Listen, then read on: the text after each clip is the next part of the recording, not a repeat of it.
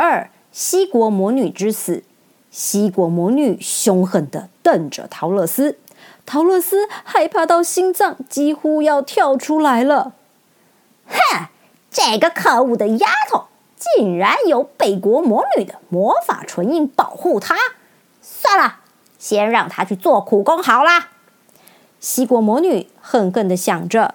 然后假装清了清喉咙，对陶乐斯说：“ 小丫头，你叫什么名字？”“我我我叫陶乐斯。”“我告诉你，从现在开始，你必须每天到厨房砍柴、烧火，一刻也不准偷懒，否则，嘿嘿。”我一定把你吊在树上，好好痛打一顿。陶乐斯因为这一连串的巨变，难过的流下眼泪。他慢慢的走向后面的厨房，开始自己的工作。咦，这小丫头竟然穿着银靴子！糟了，我得想办法把银靴子拿到手才行。西国魔女忽然发现陶乐斯脚上的银靴子。她一直在心里盘算着抢夺靴子的事情。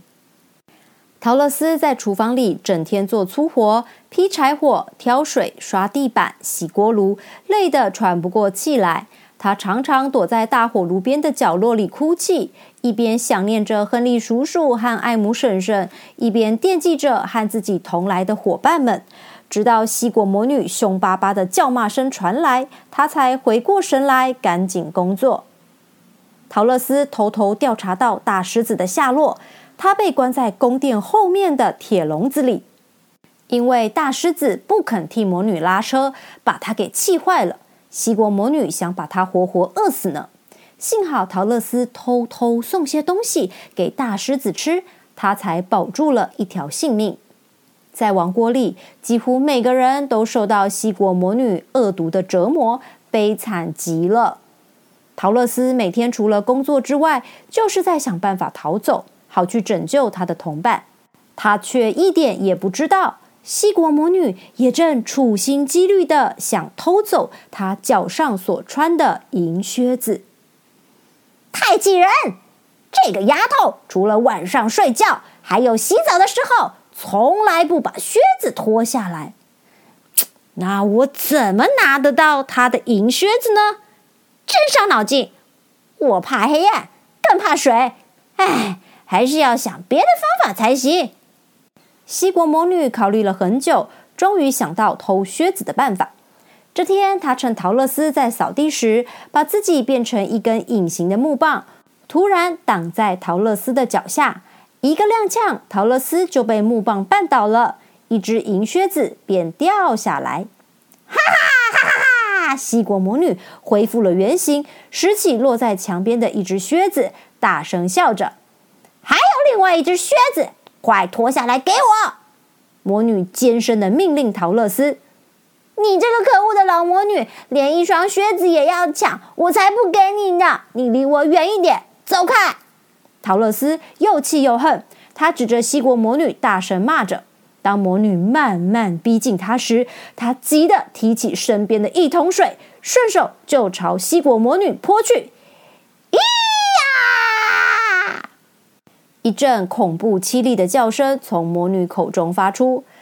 可可恶的小丫头，你啊，看看你做的好事！西果魔女一边发抖，一边怒骂陶乐斯。咦，奇怪，魔女怎么融化了？连衣服和小银滴都化成水啦！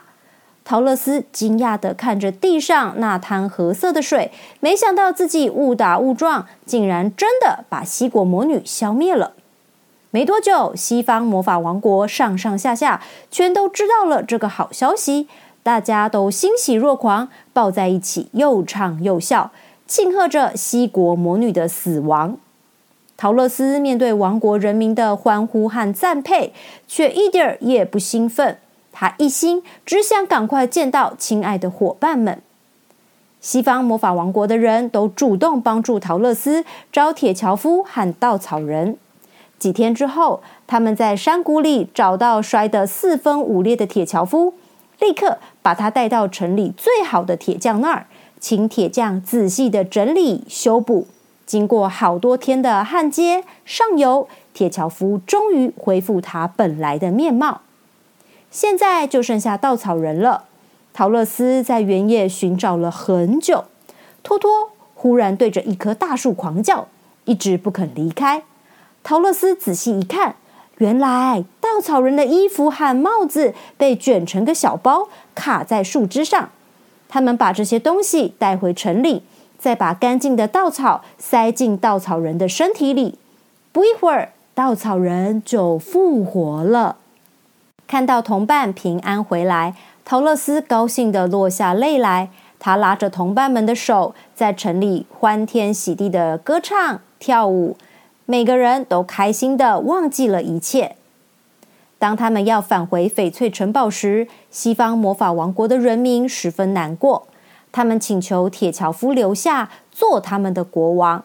铁樵夫也很喜欢这个国家，依依不舍地说：“等欧兹大王替我装好了心之后，我一定会再回来的。”陶乐斯一行人告别了热情的王国人民，便又向翡翠城堡出发了。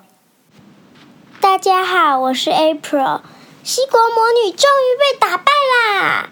我好开心，我也好期待跟他们一起回到欧兹王国，完成他们的心愿。